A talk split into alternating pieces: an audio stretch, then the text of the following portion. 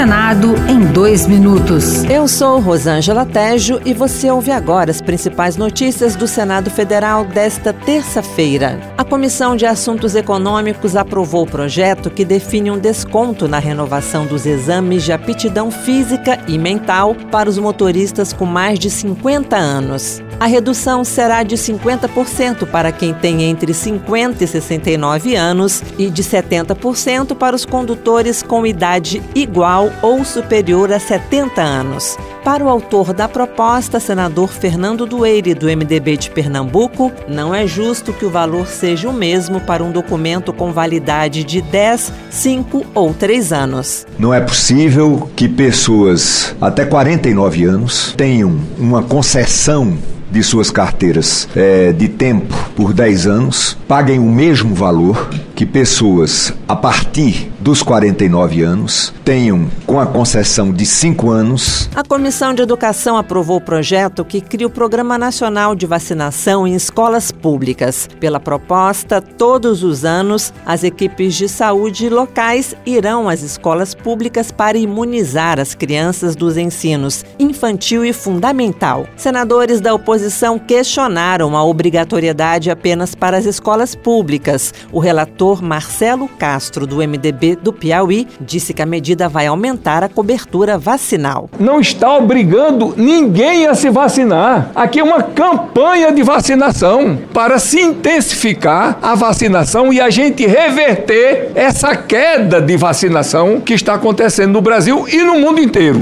Outras notícias sobre o Senado estão disponíveis em senado.leg.br barra rádio. Senado em dois minutos. Uma produção Rádio Senado.